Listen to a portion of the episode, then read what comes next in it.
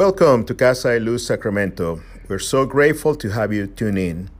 We hope the following message will encourage you this week. May the grace of our Lord Jesus Christ be with you. was broken for us and the blood of Jesus that is the blood of the new covenant. So I will ask you to take a few moments right where you are as we encounter God in the elements, as we encounter the the Lord Christ. And in our church, we believe that if you are a believer, um, either if you're coming from another denomination, the the table of the Lord is for the people of God. So you're welcome to participate to break bread with us and to drink um, the cup. Uh, so take a moment as we prepare our hearts to this very important moment in, in our worship service.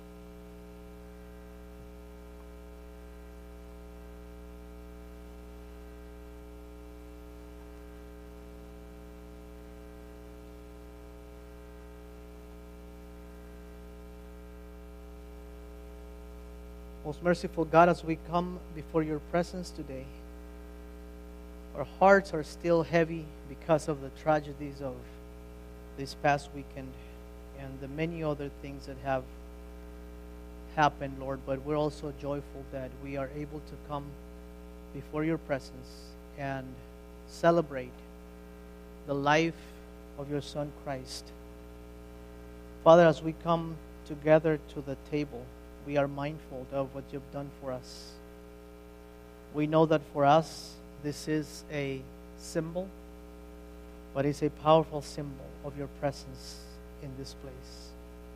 Father, we prepare our hearts at this very moment to receive the bread that represents the body of Christ and also the cup that is the blood of the new covenant. Cleanse us from all unrighteousness. Invite us to have fellowship with you and with one another in this table. And grant us, O merciful Father, for your for his name's sake, that we may now live a godly and righteous and holy life for the glory of your Son's name. Amen. Let me read this for you this morning. Gather us, the lost and the lonely, the broken and breaking, the tired and the aching, who long for the nourishment found at your feast. Gather us, Lord. The dawn and the doubting, the wishing and wondering, the puzzled and the pondering, who long for the company found at your feast. Gather us, O Lord. The proud and the pretentious, the sure and the superior, the never inferior, who long for the leveling found at your feast. Gather us, O Lord. The bride and the bustling, the stirrers, the shakers, the kind laughter makers who long for the deeper joys found at your feast. Gather us, O Lord. From corner of limelight, from mansion or campsite, from fears and obsession, from tears and depression, from untold excess, from treasured success, to meet, to eat, to be given a seat, join to the vine, be offered the new wine, become like the last we found at the feast. Gather us, O Lord. And this is the invitation, this is the table, not of the church, but of the Lord. It is to be made ready for those who love Him and who want to love Him more. So come, if you have much faith and if you have little faith, if you have been over here often and if you have not been here for a long time, if you have tried to follow and you have failed, come. Come, not because it is I who invite you, it is our Lord in His will that those who want Him should meet Him here at the table. On the night in which Jesus was betrayed, he sat at supper with his disciples, and while they were eating, he took a piece of bread, said a blessing, broke it, and gave it to them with the words, This is my body. It is for you. Do this in, remember, in remembrance of me. Later, he took the cup of wine, saying, This cup is God's new covenant, sealed with my own blood. Drink from it, all of you, to remember it. So now, following Jesus' example and command, we take this bread and the wine, the ordinary things of the world, which Christ will make special. And as he said a prayer before sharing, let us all pray as well. Please bow down your head as we pray for giving the Lord thanks for what He's done. Gratitude, praise, hearts lifted high, voices full of joy, this you deserve. For when we were nothing, you made us something. When we had no name and no faith and no future, you called us, you called us your children. When we lost our way or turned away, did not abandon us. When we came back to you, your arms opened wide in welcome. And look, you prepared a table for us, offering us offering not just bread, not just wine, but your very self, so that we may be filled, forgiven, healed, blessed, and made new again. You are worthy of all our praises, Lord. So now, in gratitude, we join our voices to those in the church on earth and in heaven, and we sing, Holy, holy, holy, God of power and might. Heaven and earth are full of your glory. Hosanna in the highest. Blessed is he who come in the name of the Lord. Hosanna in the highest. Lord, as we come to share the richness of your table, we cannot forget the rawness of this earth. We cannot take bread and forgive forget those that are hungry. Your world is one world, and we are stewards of its nourishment. Lord, put our prosperity at the service of the poor. We cannot take wine and forget those who are thirsty. The ground and the rootless, the earth and its weary people cry out for justice. Lord, put our fullness at the service of the empty. We cannot hear your words of peace and forget, forget the world at war, or if not at war, then preparing for it. Show us quickly, Lord, how to turn weapons, weapons into welcome signs and the lust for power into a desire of peace. We cannot celebrate the feast of your family and forget our divisions. We are one in spirit, but not in fact. History has hurts, and hurt still dis- dismember us. Lord, heal our church in every brokenness. Amen. Would you please come as we break the bread and share the cup? Let us pray. Father, we thank you once again for this bread that is the body of Christ and this cup that is the blood of the new covenant. We bless it. We bless it in your name. And as we take it, we pray that it will satisfy us. For your word says, He who eats my flesh and drinks my blood will never go hungry and thirsty again. This is the word of the Lord. Amen. Just as Jesus broke the bread and blessed we do together. So please come, break the bread with your neighbor, share the cup, and let us all bless one another. You may say, The peace of the Lord be with you.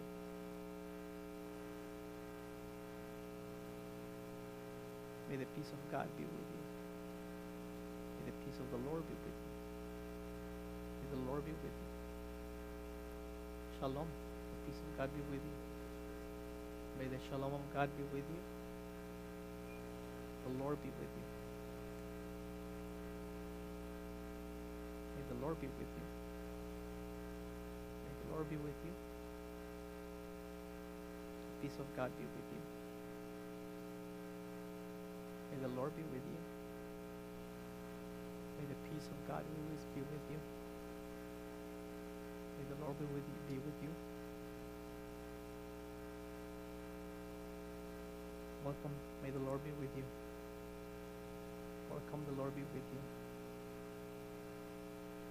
May the Lord be with you. The peace of God be with you. The peace of the Lord be with you. May God be with you. May the Lord be with you. The Lord be with you. The peace of God be with you. The peace of the Lord be with you. May God be with you. May the Lord be with you. The Lord be with you. May the Lord be with you. The Lord be with you. Peace of God be with you. May the Lord be with you. The shalom of God be with you. Of God be with you and with you. Among friends gathered around the table, Jesus took bread and broke it. He said, This is my body. It is for you. Let us take the bread.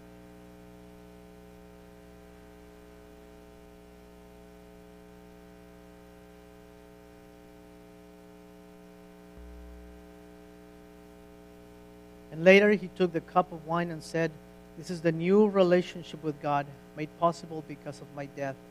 Take this, all of you, to remember me.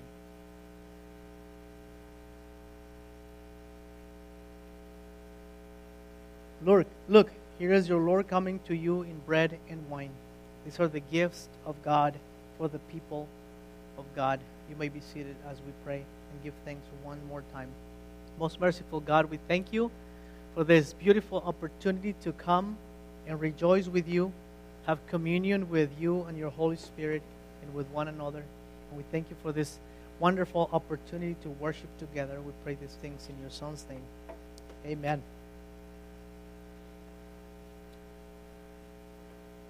What a beautiful time. The church has no, well, church has other special occasions, but coming together to the table of the Lord is one of the greatest blessings of the church. Um, we exchanged that a long time ago for entertainment and other things, but we are slowly coming back to the main um, feature in worship, which is sharing the bread and the, the cup. I am uh, privileged to share the Word of God with you today. Um, Carlitos begged me that today I would let him do it again, but I said, You've, you've done it enough. Not enough, but for the past month, Carlitos has been sharing with us, and we've been blessed by, um, by his, uh, his exposition of the Word. So thank God that he's raising up, and he continues to raise up people among us that are preaching the Word of God. So today and for the next few weeks, is going to be my my opportunity, my turn to share with you. So um, we're going to be we're going to be studying, not studying. We're going to be we're going to park ourselves in the uh, in the letter of uh, Paul to Timothy. So if you have your Bibles or your tablets or your um, iPhones, whatever you use for it, look for it. Look for uh, First Timothy, uh, and we're going to uh, today we're going to be in chapter one. Now, I usually start with a story about about uh, uh, something that has happened to me, and uh, when I was preparing this this um, subject, um, the the story jumped right away because I remember when I was a I was a, a, a, teenager. I was probably 12 or 13 years old. Um, I remember that the night when very solemnly, very quietly, very stern, uh, my older brother uh, put his hand around my shoulder, looked me in the eye, and said to me, He said, Brother, he didn't say brother, but he used an expression that we use in Mexico. He said, Carnal. He said, Brother, um, never, never take up on drinking. He said, um, Drinking is one of the worst things that you can do with your life. If I ever find out that you are, are wanting to drink or have been drinking with your friends or something, I'm going to get you. He said that to me. And I, I by that he meant he was going to beat me up, right? That's what older brothers do to, to younger brothers. They beat them up all the time. Um, and, and, and I remember that night very distinctively because this is how he said it to me. And I'm going to try to, to do it, see if you catch it. Um, he said to me, My brother, never take up on drinking because it's bad. He was drunk when he was saying that. He was he was drunk like he's been for the past year, you know two or three years. He was an alcoholic and he was always drinking. And uh, and at that moment when he said that to me so solemnly, so so so passionately, you know, with so much much conviction, I thought to myself, how can a person, not in this very own same words, but I, I, I, I said something like, you know, how could a person um, be so convicted about something and, and yet um, they don't practice it? How could a person be so sure about believing something yet they do the opposite? Has that ever happened to you? You encounter someone that, um, that lives in a, in, in a kind of a contradiction you know, you go to see the nutriologist and, and he's overweight, and you go like, what's going on? How could this guy be overweight if, if, you know he's supposed to take care of his own body? Or you go to the hospital and you catch the doctors on break smoking. You think like, what?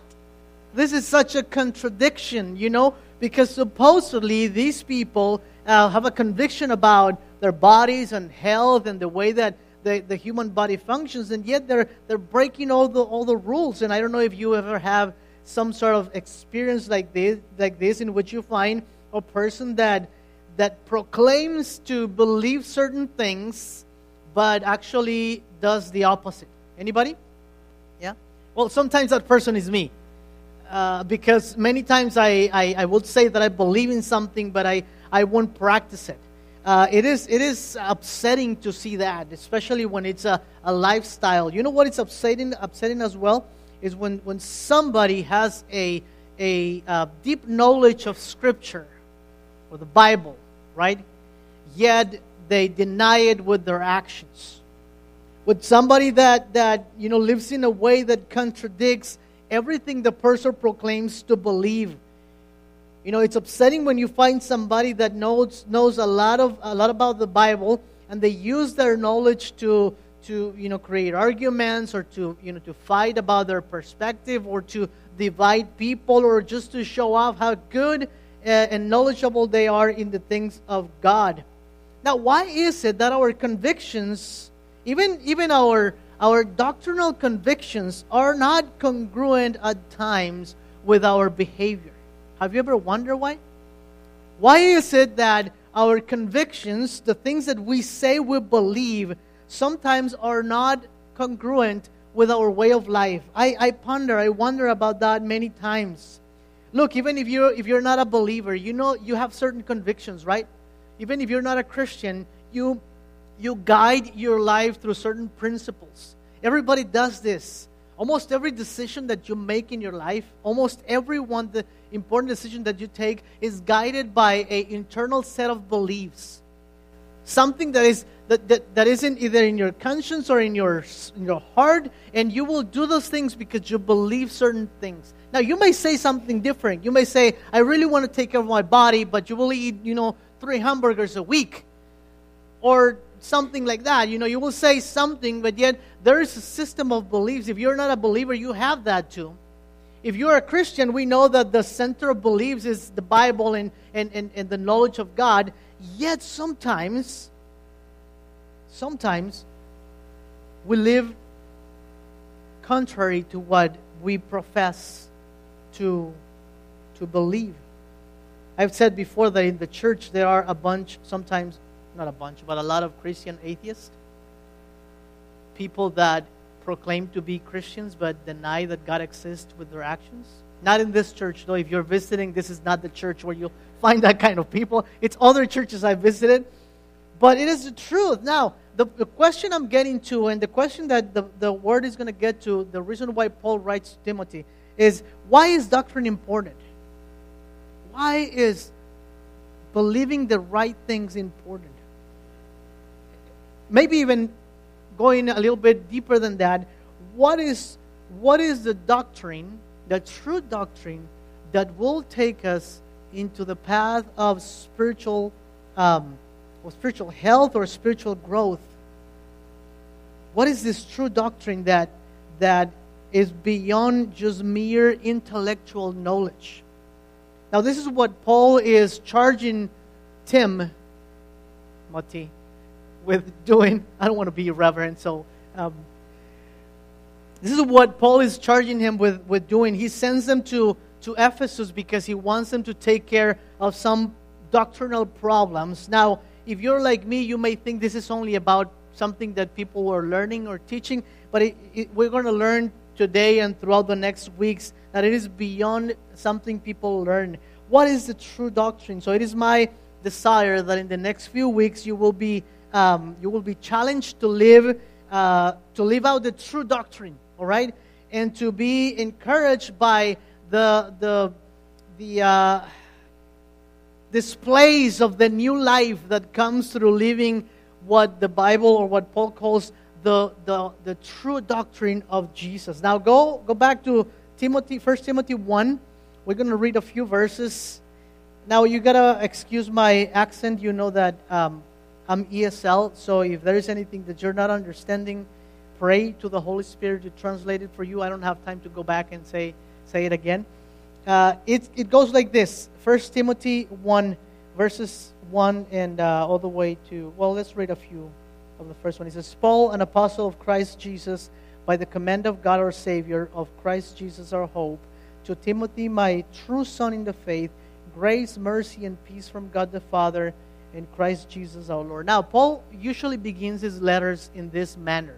It's a formal greeting. So even though this is a personal letter, he intends for the church to read it as well. So Timothy is going to read it. Then he's probably going to pass it on to the church and maybe even later to the churches. And eventually, he's going to make his way to the church in all the world throughout the ages. So this is a, a personal letter, but it's also a, a letter for the church. And Paul writes with, you know, in his authority as an apostle, as a sent one, of Jesus Christ. And Paul always bases his ministry in what the Lord has done. He says, The Lord Jesus called me, and then he sent me out. He's an apostle of Jesus Christ. And, and then he calls uh, Timothy, my true son in the faith.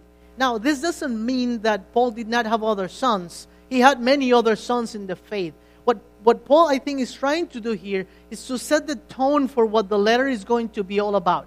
He's about to separate the, the, the, the true from the lie, the darkness from the light. He's about to, to say certain things are, are true, certain things are not true. So he called Timothy his true son in the faith. Timothy knows what is the, the true doctrine. That's why he's been sent to Ephesus to take care of the problem that they had. And then if we keep reading, it say, As I urge you when, you when I went into Macedonia, Say, uh, stay there in Ephesus so that you may command certain people not to teach false doctrines any longer or to devote themselves to myths and endless genealogies. Such things promote controversial, controversial speculations rather than advancing God's work, which is by faith. The goal of this command is love, which comes from a pure heart and good conscience and a sincere faith. Some have departed from this and have turned to meaningless talk they want to be teachers of the law, but they do not know what they are talking about or what they are so confidently affirming. So, this is the problem that is happening in Ephesus. And probably in all the churches at the time, uh, there are some people teaching different doctrines. In this particular text here, he's talking about exactly about what they're teaching. Uh, the problem perhaps was uh, um, Gnosticism which was a huge problem in the church. And the Gnostics believed that, you know, they were kind of like out there, but basically they believed that matter was evil. So everything that was on the earth, all of creation was bad, was evil. And so that's why Jesus couldn't come in the flesh. So he's not God in the flesh because flesh, the matter is evil. So Jesus cannot come in the flesh. And then they had basically two ways of dealing with the problem of the flesh the first one was we cannot defeat the flesh, we're going to give ourselves to the pleasures of the flesh. Now, that sounds logical, but it's not right. And the, the, their idea was if, if we cannot defeat sin, you know, sin by, by fighting it, we're going to join it because the flesh is already corrupted, so we're just going to live a sinful life. It doesn't really matter because it is the spirit that matters. Now, there is a version of Gnosticism going around in the church, in, in the evangelical church, in, in, you know, in our times, and, and that version is uh, slightly different, but basically it says it's all about what you want, what you feel. It's all about your personal relationship with Jesus Christ. As long as you're okay with Him, everything is all right. You've heard that before? See, that's if, if it's okay with you, it's okay with Jesus. No. And, and then the other side of Gnosticism taught that since you cannot defeat the flesh, you have to punish it.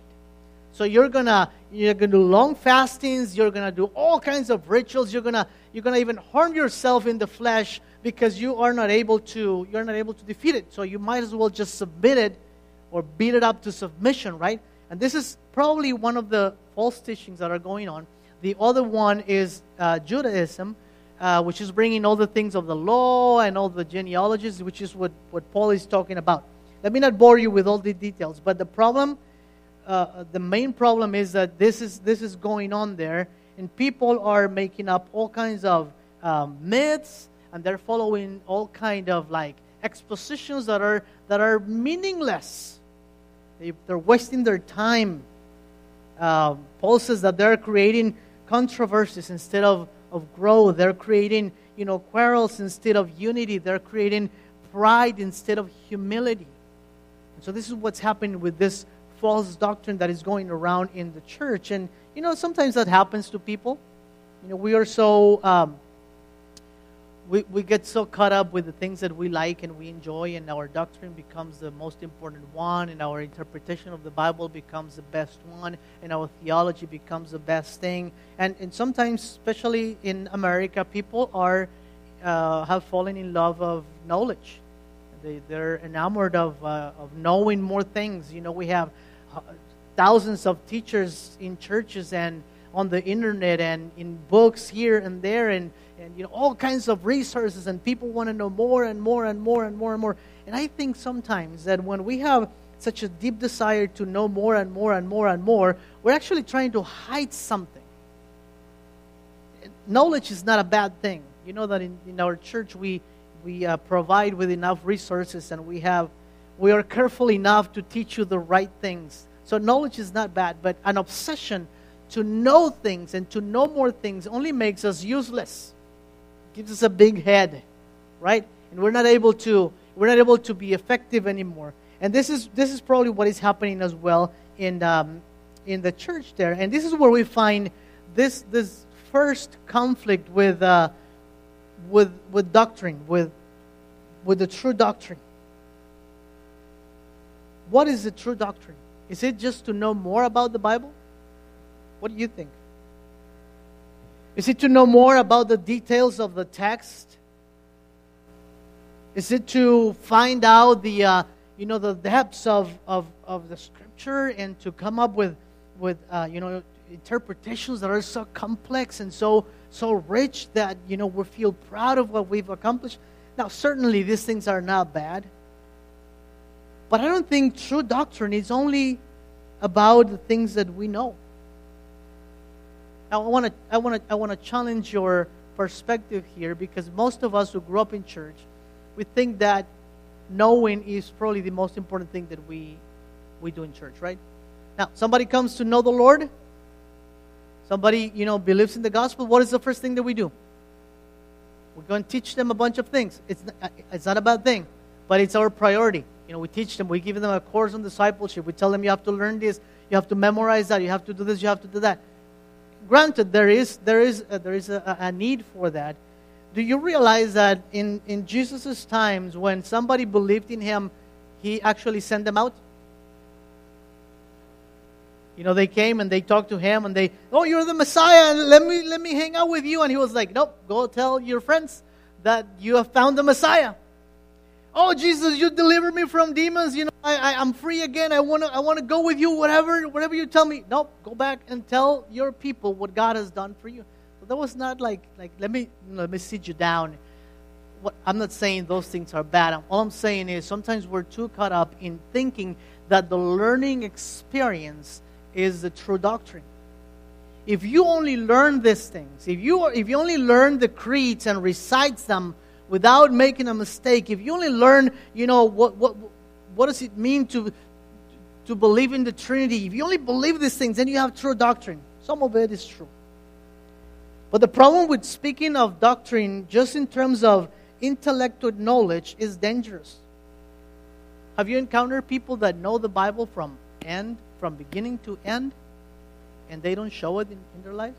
I remember this one time I was uh, visiting a, um, a small uh, Christian library when we lived in, in Belize. We lived in the village, and then we'll travel down to the, to the city, uh, the city, the older village.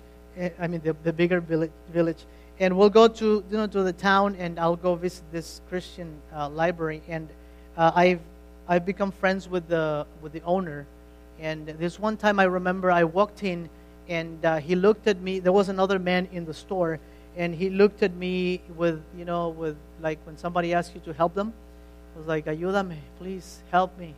And there was this other man there talking, you know, like he was talking about everything. And he was talking about, you know, the law of Moses and the law of God. They're not the same. He's bringing all this, all this, you know, uh, thoughts about what what the New Testament is and, the Old Testament is. And then uh, my the other guy, the, the, the, guy in the library, he kind of looked at me and, and with his with his eyes, he, he said to me, "Come help me." Uh, and I, I went there and I, I tried to break you know off the conversation. And the guy actually got upset. The, the one who was talking, and he said to us, "You are uh, you are ignorant." He said, "You you." read the Bible, but you don't study the Bible. You you have no knowledge of the things of God. You don't want to do these things because you're lazy. And he's just going off, you know, telling us all these things. And I'm thinking, this person knows too much about the Bible.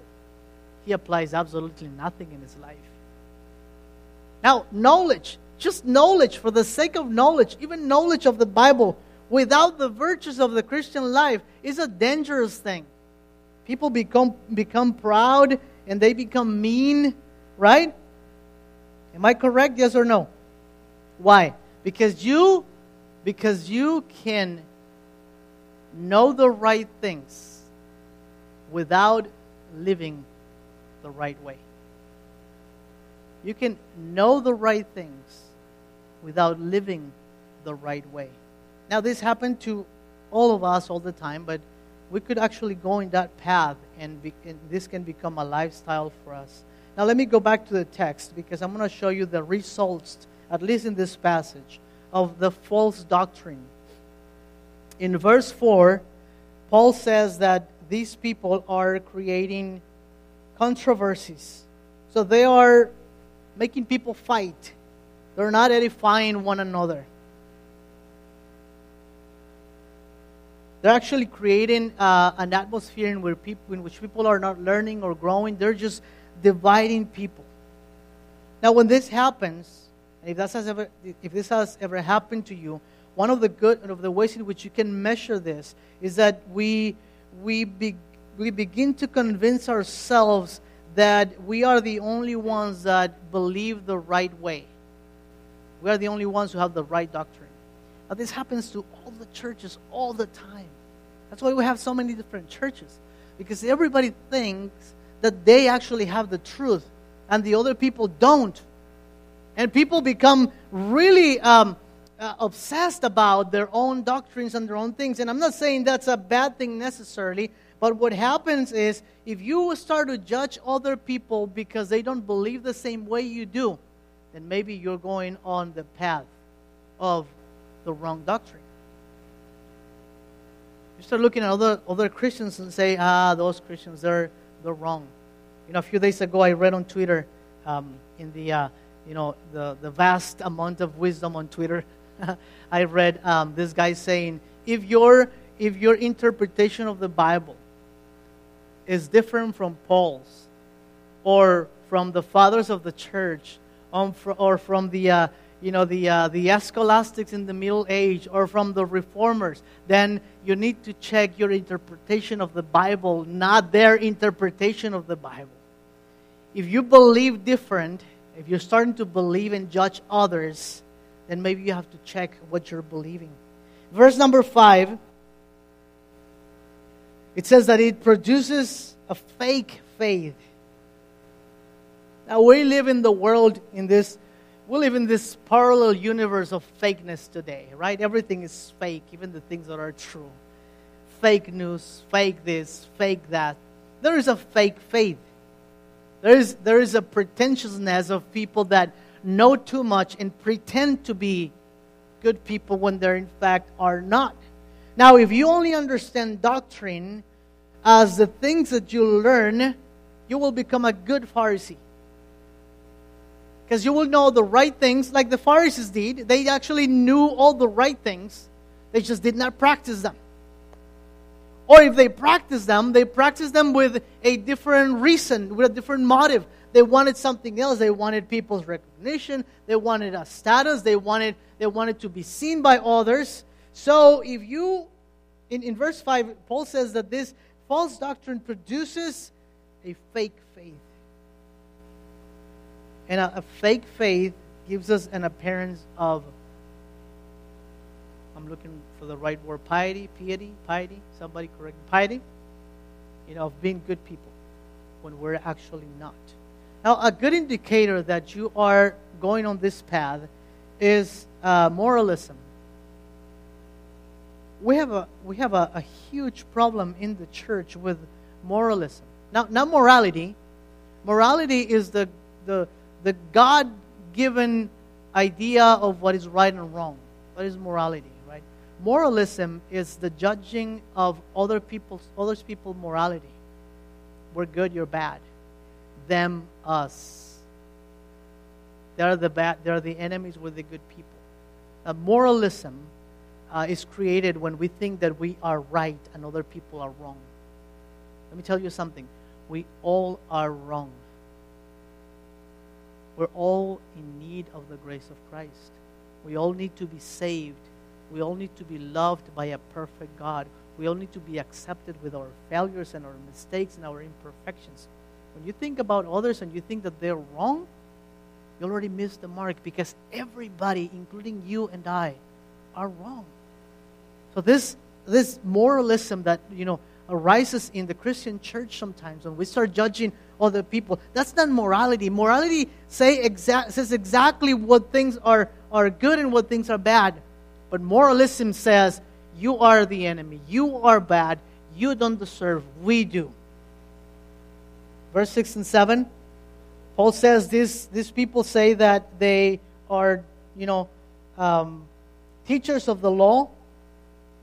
They don't know what they're talking about. They're just being arrogant. They don't even know what they're saying. And now this is this is the, the real problem. Because, you know, false doctrine, as Paul is uh, explaining here, will create all kinds of things, all kinds of problems in us. You know, moralism and, and Phariseeism, and, you know, and, and, and we'll become judgmental and, and, uh, and we'll, we'll try to be superiors. It'll create all these things. But more importantly, what's going to happen is going to distract us from the, the, the, uh, the, the, the gospel. It's going to distract us from the real mission of God. See, Satan, may the Lord rebuke him, is an expert in the art of distraction. He is content with you doing things in the church or in your house or with your family as long as you don't enter in the conflict of the gospel. As long as you do not take on the mission of God with boldness and with commitment then the enemy of our souls is going to be just okay. You know, his strategy works from the very beginning. God, who is the sustainer of all things, and God, who is the provision of all of us, and God, who is our, our bread and our wine, God, who says, I am sufficient for you. Right? The, the Adam and Eve were distracted from these things by, by the serpent he came to them and he said, Have you seen this fruit?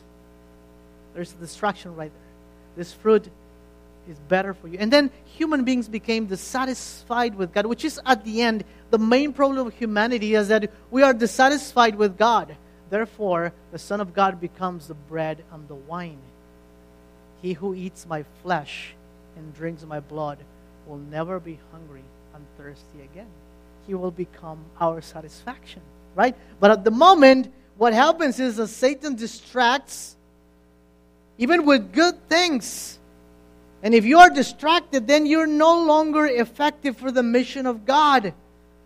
Let me ask you something. If you if you've been in the church for longer than 2 years, you probably noticed that almost every doctrine in the history of doctrines have divided the church all the time.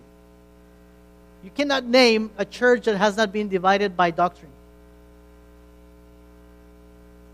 We are occupied with other things. We are distracted with the little things. The greatest threat to Christianity today in our in our um, country is that we are way too distracted. We're distracted by entertainment. We are distracted by politics. We are distracted by uh, all kinds of issues. And as long as we are distracted, even even if the things are good, we're no effect. We're not effective in the mission of God. It's a great problem for the church today. That the enemy continues to distract the church even with good things sometimes. You know, I was saying this this morning to the other group. I was saying to them, look, we got distracted last year with a cake. And I hate to say it because I don't want to sound irreverent or anything like that.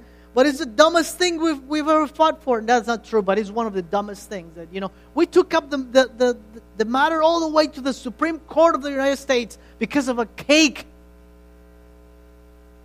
It sounds silly, huh, when I say like that.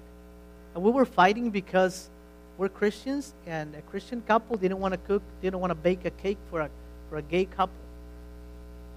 I, and I don't know where you stand in your, in your, in your political, spectrum. Uh, I'm not saying it's, it's, it's, a, it's a good thing. What I'm saying is we got distracted, right? We got so distracted that we put on a show in the world because we're so distracted. We didn't even know we were putting on a show for other people who looked at the church and said, Are you guys fighting about a cake? See, our fight, our real fight, is for the gospel of Jesus Christ. That is a fight worth fighting for. Not a cake. Not a cake. As long as we remain distracted by these little things, we're going to be in a huge problem. But then the question remains I'm sorry, I'm taking too, too long. Just bear with me another two hours. I'm hungry too, okay? Um, the question remains what is then true doctrine? If it's not just intellectual knowledge, if it's not just knowing a bunch of things, even the right things, then what, what does it mean to have a good doctrine? Of course, there is a right way of believing, right? We call this in church uh, orthodoxy and you've probably heard the, the term before. It means it means to believe the right things or to believe rightly. We have orthodoxy, which means to believe the right things. We have orthopraxis, which means to do the right things. A lot of people have a good orthodoxy, but they don't have, they don't have a good orthopraxis, which means they know the right things, they don't do the right things. I know I'm throwing, I'm throwing a bunch of words there, like I feel like a professor now. So what is then the right doctrine? Because we already established that you can believe the right things without living in the right way. Are you still in agreement with me with that um, statement? That you can believe the right things and live the wrong way? I'm just making sure that you're still with me. Otherwise, it doesn't make sense what I'm going to say right now. But if you're with me, look, if knowledge, mere knowledge, in and on itself is not the true doctrine then what it is. If you were to peel off everything that we believe and come to the core of our of our beliefs, what would you find there? After you remove the layers, you know, it reminds me of that time when um, when Donkey's trying to get to know Shrek. And they're on the way to save the princess. Remember that? You guys are old enough to remember that. And they're on the field, and and and Donkey's trying to understand this guy, and and uh, and you know Shrek says, ogres have layers. And and donkey doesn't understand. He said, Oh, no, he said, I already messed it up. Sorry. They're like onions, he said. and donkey's like, Oh, they stink. and it goes on and on. And then finally, Shrek says, Ogres have layers. And donkey still doesn't understand. But what he means by that is, you know, if you peel off this ugly thing, I'm talking about Shrek, not about me. Um, if you peel off this bad character, if you peel off these mistakes, if you peel off, you know, this green thing, the inside there, you're going to find something different. Now, if you remove all your little, all your little things about your the doctrines that you like and all the little things that you've been taught, when you remove all of that, what do you find at the core? Huh? What do you find there? Look at verse uh, 12 to 17. He says, I thank Christ Jesus our Lord who has given me the strength that he considered me trustworthy, appointing me to his service, even though I was once a blasphemer and a persecutor and a violent man. I was shown mercy because I acted in ignorance and unbelief. The grace of our Lord was poured out me, to, on me abundantly, along with the faith and the love that are in Christ Jesus. Now, now read this one. Here is a trustworthy saying that deserves full acceptance. Christ Jesus came into the world to save sinners, whom I, of whom I am the worst, the chief of them. He's peeling off the layers. He's peeling off the layers. He's peeling off the layers. And at the end, he says this this is what you find as true doctrine. Christ came to save the worst of the sinners, and I am the chief of them. Thank you for that one lonely amen. So this is what this is what we see here that the the nucleus, the heart of the heart of our of our good doctrine, of our of our true doctrine is the gospel of Jesus Christ. How do you remain firm in true doctrine? By living in the gospel. How do you how do you walk away from true doctrine? By not practicing the gospel. What is true doctrine? In its, at its core, true doctrine is the gospel of Jesus Christ, the incarnation, the life, the teachings, the sacrifice, the exaltation, the promise of the second coming of our Lord Jesus Christ. That is the core of our gospel. That is the core of our, our doctrine.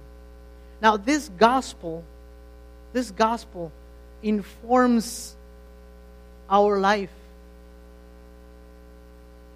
See, what do you learn, not only in your head, but internally in your spirit, when you realize that Christ left the glory of the heavens and he moved to the ghetto of the earth and he pitched his tent among us, right?